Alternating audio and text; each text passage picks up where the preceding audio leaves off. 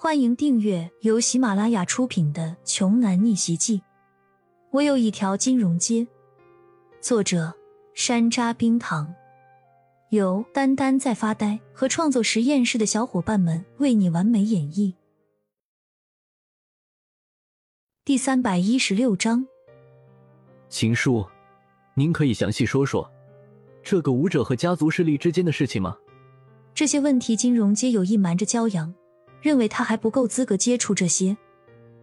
秦聪顿了顿说：“可以，只不过我知道的也不多，因为我秦家衰落之后，早就没了武者，所以在青州的地位一直不如刘家。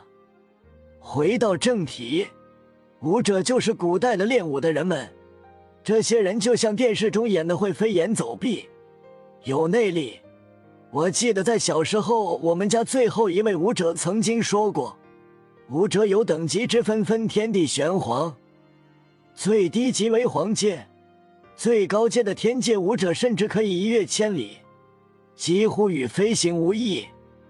这些武者被一个组织制约着，不可随意现世，否则必杀之。”唐洪峰倒吸一口冷气，他活着这么久，还是第一次听说这种事。骄阳倒是很冷静，因为他自己是一个更加异类的存在——修炼者。秦聪所说的庞大组织，骄阳猜测应该就是金融街。剑师也说过，在金融街，金钱只是一部分。这样聊了一路，车队很快就到了青州市的医院。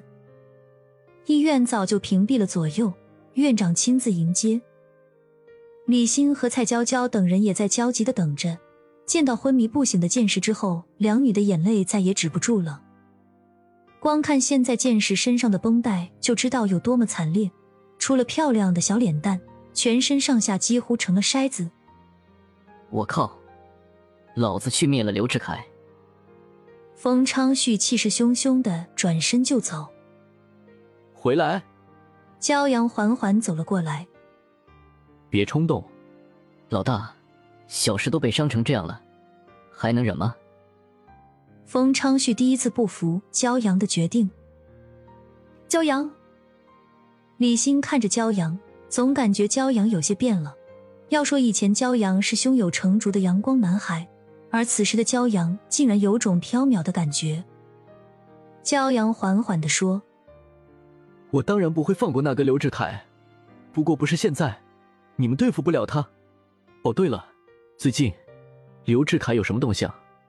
骄阳问。李欣低落的说：“刘志凯见了电缆厂最大的客户，现在那个客户要取消订单，这损失会伤筋动骨。对不起，我没能挽留住。”李欣对于这次事情很自责，他是总经理，连这点事都做不好。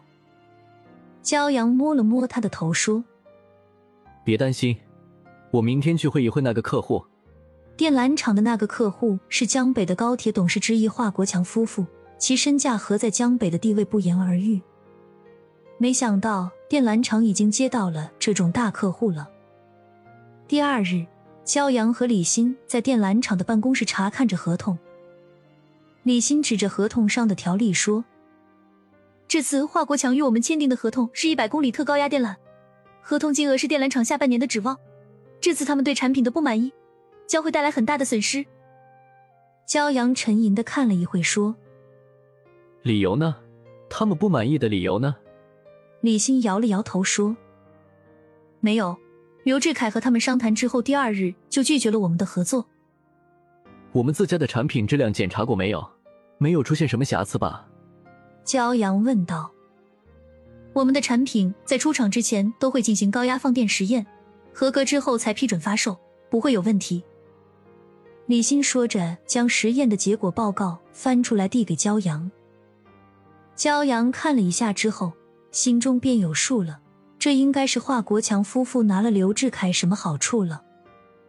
和华国强夫妇约的是这个时间吧？他们为什么还没来？焦阳皱着眉，对方不来的话，那要怎么谈呢？这时，一个女孩敲响了总经理的办公室，请进。女孩进门之后，恭敬的说：“李总，华东恐怕来不了了。对方便挂了。李欣有些气愤的说：“为什么？”